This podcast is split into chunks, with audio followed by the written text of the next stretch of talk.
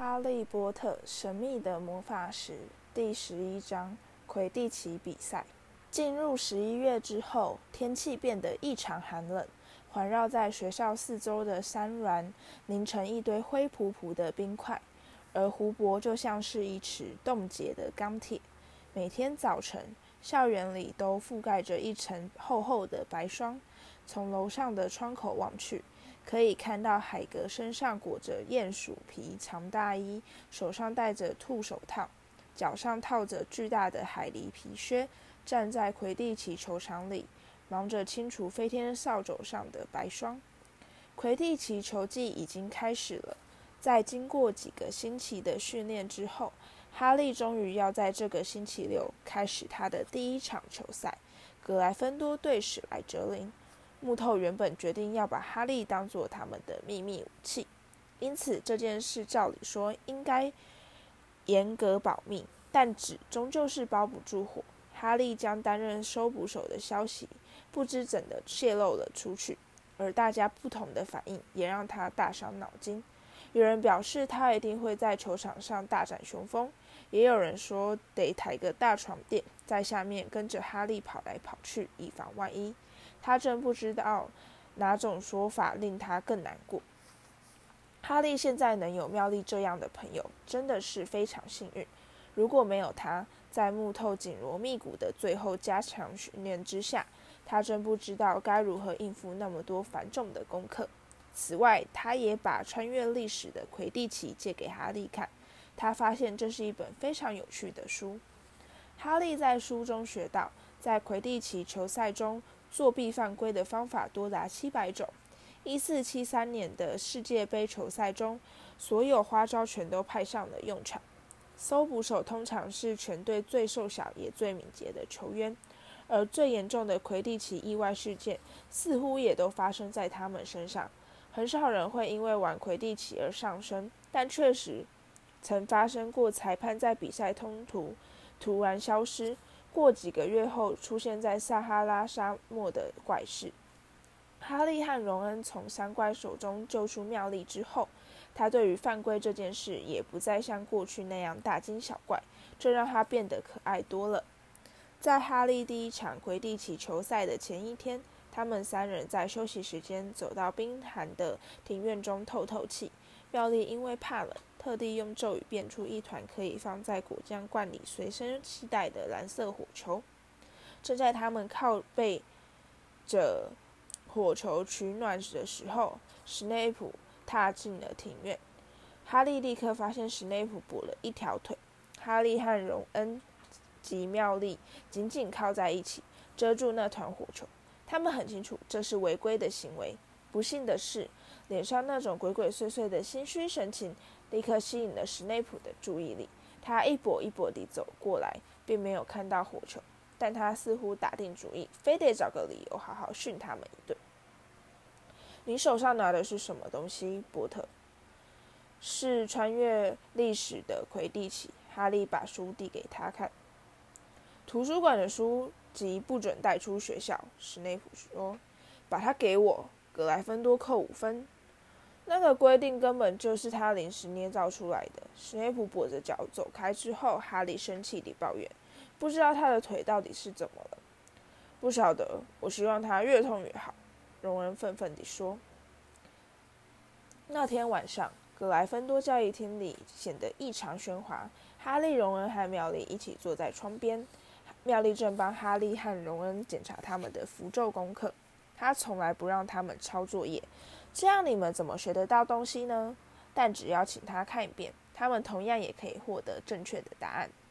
哈利感到坐立难安，他好想把穿越历史的魁地奇要回来，这样至少可以让他暂时转移注意力，稍稍疏解一下比赛前的紧张心情。干嘛要那么怕史内普？他站起来对荣恩和妙丽说：“他要去问史内普可不可以把书拿回来。”恕不奉陪。两人异口同声地表示，哈利心中自有打算，只要有其他老师在场，史内普一定不会拒绝他的要求。他下楼走到教员休息室，敲敲门，没有任何回应。他再敲一下，毫无反应。也许史内普把书留在桌上没有带走，这值得一试。他把门推开一条缝，朝里探。他的眼前出现了一幅骇人的画面：史内普和飞妻坐在里面，室内只有他俩。史内普把长袍拉到膝盖上，他的一条腿上布满了血肉模糊的伤口。飞妻把绷带递给史内普。该死的东西，史内普说：“你怎么有办法同时盯着三个头呢？”哈利试着轻轻把门带上，不料，哈利，史内普立刻放下长袍，遮住他的腿，脸孔因愤怒而扭曲。哈利吓得倒口抽了一口气。我只是来问问看，我可不可以把我的书拿回去？出去，滚！哈利赶紧离开，免得史内普逮到机会又再多扣格莱芬多的分数。他快步冲到楼上，拿到书了吗？荣威看见哈利就问：“你怎么啦？”哈利刻意压低声音，把刚才看到的事情告诉他们两人。你们知道这代表什么吗？他屏住气息，做出最后的结论。他试图在万圣节穿越三头狗看守的伙伴们。我们看到他的时候，他正往三楼的方向走。他想要偷三头狗手的东西。我敢用我的飞天扫帚起誓，那个山怪一定是他故意放进来，好转移大家的注意力。妙丽睁大眼睛，不，他不会把？他说：“我知道他这个人不是很好，可是他绝对不会去偷邓布利多保管的东西。”坦白说，妙丽，你总是以为所有的老师都是圣人。”荣恩吼道。“我赞成哈利的看法。史内普这个人什么事都做得出来，但他的目的是什么？那只三头狗看守的又是什么东西？”哈利上床睡觉时，同样的问题依然在他脑海里不停打转。那位发出响亮的鼾声，哈利却完全睡不着。他告诉自己，不要再胡思乱想。他需要充足的睡眠，非睡不可。再过几个小时，他的第一场魁地奇球赛就要开始。但是史内普在发现哈利看到他腿上的那个狰狞的面孔，并不是那么容易就可以忘掉的。第二天清晨的天气晴朗而寒冷，餐厅里充满了煎腊肠的香味和兴高采烈的谈话声。所有的人都等不及想要看一场精彩的魁地奇球赛。你要吃点早餐呀，我吃不下。来吃一小块吐司就好。妙丽像哄小孩似的劝他。我不饿。哈利觉得很不舒服。再过一个小时，他就要正式踏入魁地奇球场了。哈利，你要吃点东西才会有力气呀。西莫菲尼干说。搜捕手是最容易被另一队盯住不放的球员。谢了，西莫。哈利看着西莫把厚厚的番茄酱抹在腊肠上。到了十一点，全校师生都涌进了魁地奇球场四周高耸的看台，许多学生手里还拿着望远镜。这里的座位已经够高，但有时还是会看不清场内的状况。荣恩和妙丽爬上看台，和奈威、西莫以及西汉足球队球迷丁等人一起坐在最上面一排座位。哈利惊讶地发现，他们利用一条被单。斑斑咬破的床单，做成一张上面写着“哈利万岁”的大旗子。擅长绘画的丁在这行字下面画了一个大大的格莱芬多狮子标志。最后，妙丽又施了一个花俏的小法术，让图案闪耀出各种不同的鲜艳色彩。此时，在更衣室，哈利和其他球员正忙着换上他们的新红色魁地奇球袍。史莱哲林的球袍是绿色。木头清清喉咙，示意大家安静下来。好了，男士们，他说，还有女士们。追踪手丽娜抢声说：“没错，还有女士们。”木头从善如流地说：“就要开始了，一场伟大的盛世。”弗雷说：“我们大家期待已久的伟大盛世。”乔治说：“木头的演讲词我们早就听得会背了。”弗雷告诉哈利：“我们去年参加过比赛。”你们两个给我闭嘴！木头说：“这是多年来格莱芬多最优秀的球队阵容，我们一定赢，我非常确定。”他怒目瞪视全体球员，仿佛在说：“要不然你们就小心了。”好，时间到了，祝大家好运。哈利跟着弗雷和乔治走出更衣室，暗暗祈祷自己的膝盖不要打颤，随后就在震耳欲聋的欢呼声中踏入球场。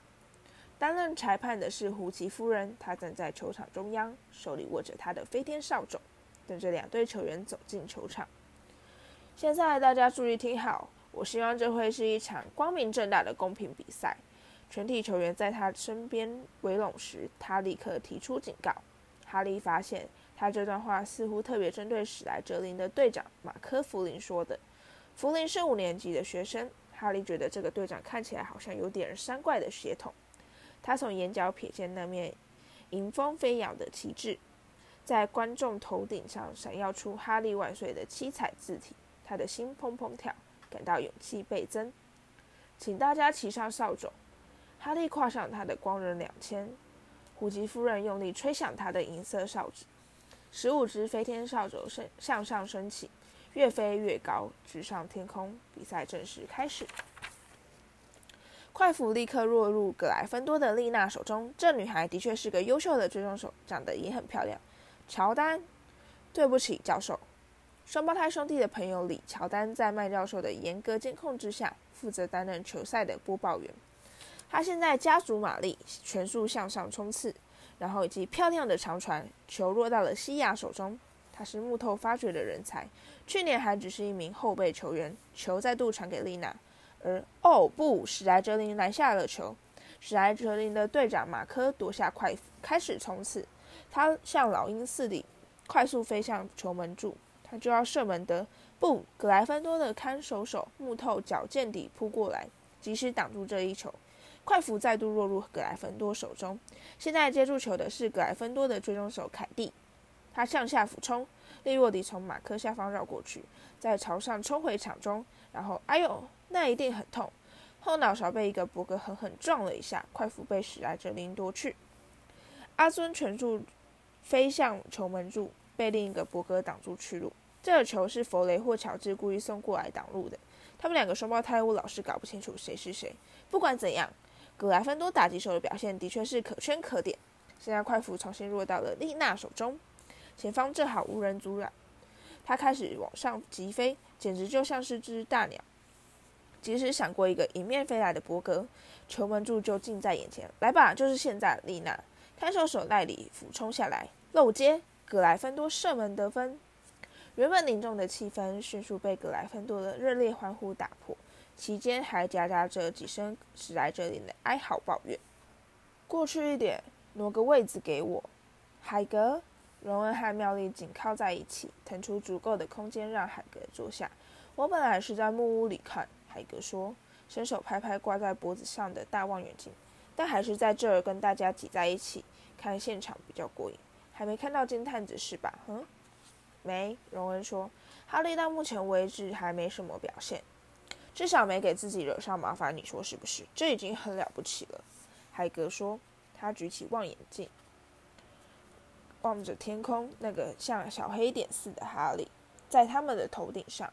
哈利可以避开球场的所有活动，在高处缓缓滑翔，专心搜寻金探子的踪影。这是他和木头两人讨论出来的战术之一。在你看到金探子之前，最好先避得远远的。木头告诉他。我们可不希望你还没施展身手就受到攻击。在丽娜顺利射门得分时，哈利高兴地在空中一连翻了两个筋斗，抒发他心中的喜悦。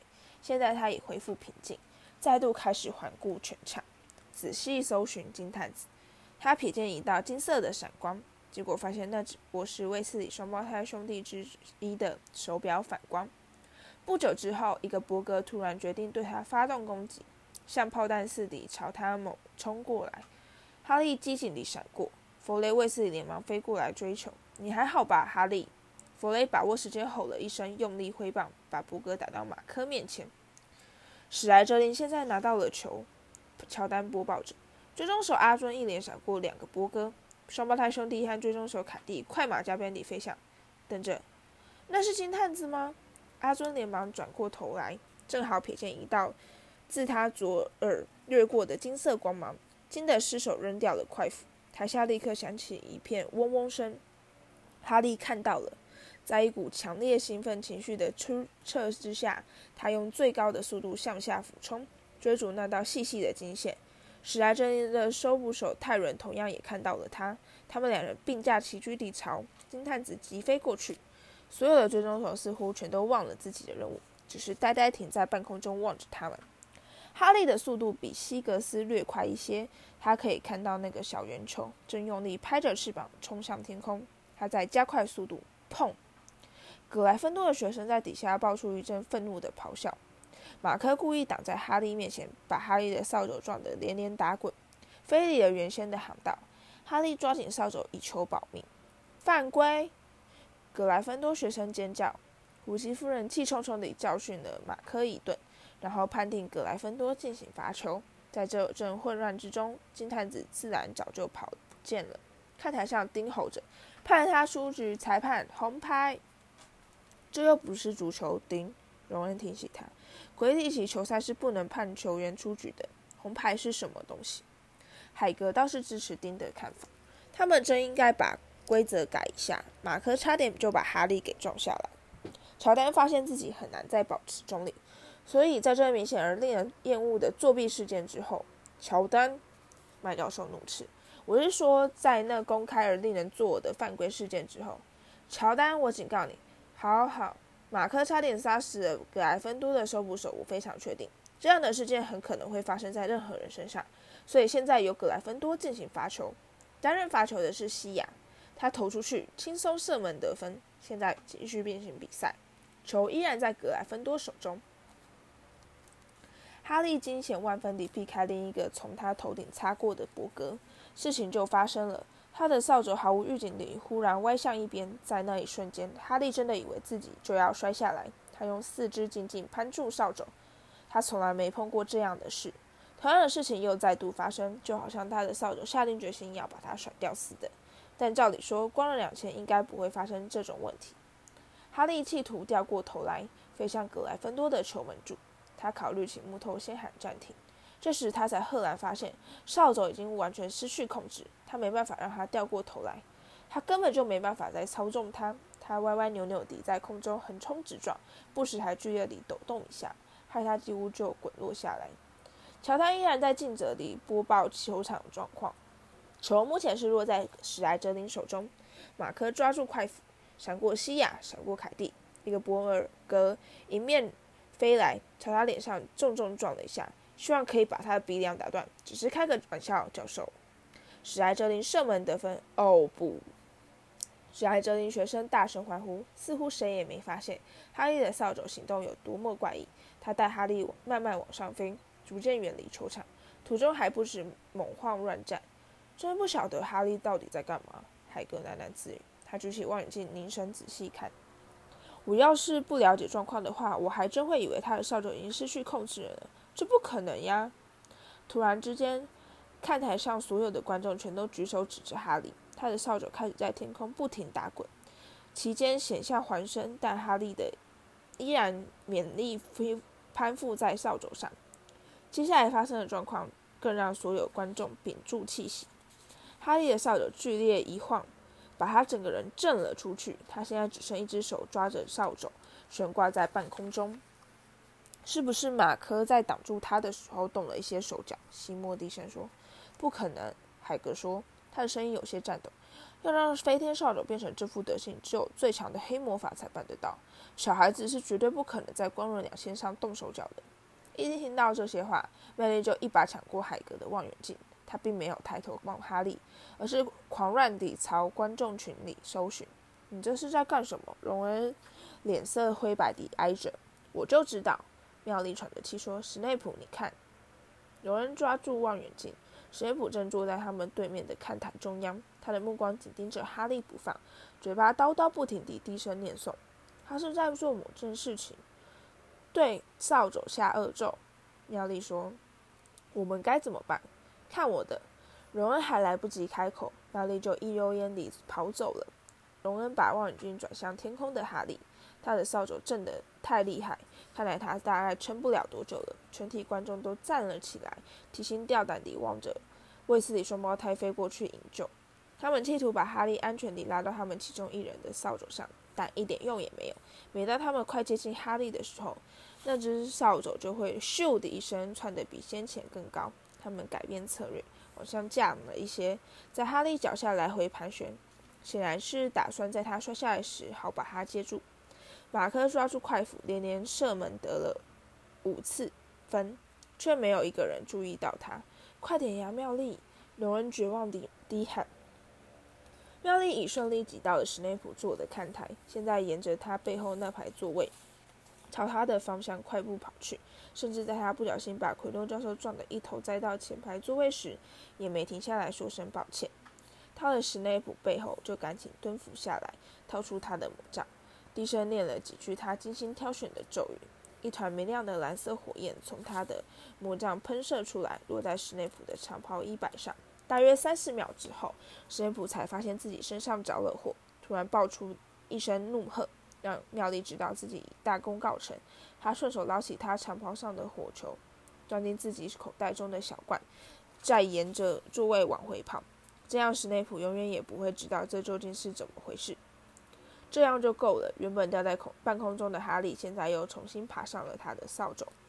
那位，你现在可以看了。荣恩说：“那位在刚才的五分钟里一直把头埋在海格的夹克里，低声哭泣。”哈利现在快速地俯冲，准备降落。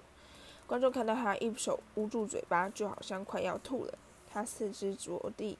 落到球场上，不停咳嗽。有个金色的东西落到了他的手中。我拿到金探子了，他喊道，把球举在头上，不停挥舞。而球赛也在大家一头雾水之下宣告结束。他根本就不是抓到的，他差点就把他给吞到肚子里去了。二十分钟后，马克还在愤愤不平地怒吼。这对比赛结果完全不造成任何影响。哈利并没有违反球赛规则，而乔丹现在还在快乐地大声播报球赛结果。格莱芬多以一百七十分对六十分获得压倒性的胜利。这些哈利全都没有听到。他此时和妙丽及荣恩一起住在海格的小木屋里，享受主人为他泡的浓茶。都是史内普搞的鬼。荣恩正在解释，妙丽和我都看到了。他嘴里叨叨念个不停，眼睛紧盯着你，分明就是在诅咒你的飞天扫帚。胡说八道，海格说。他在球赛时显然没听到旁边的人在说些什么。史内普干嘛要这么做？哈利、荣恩和妙丽面面相觑，考虑是不是该把事情告诉他。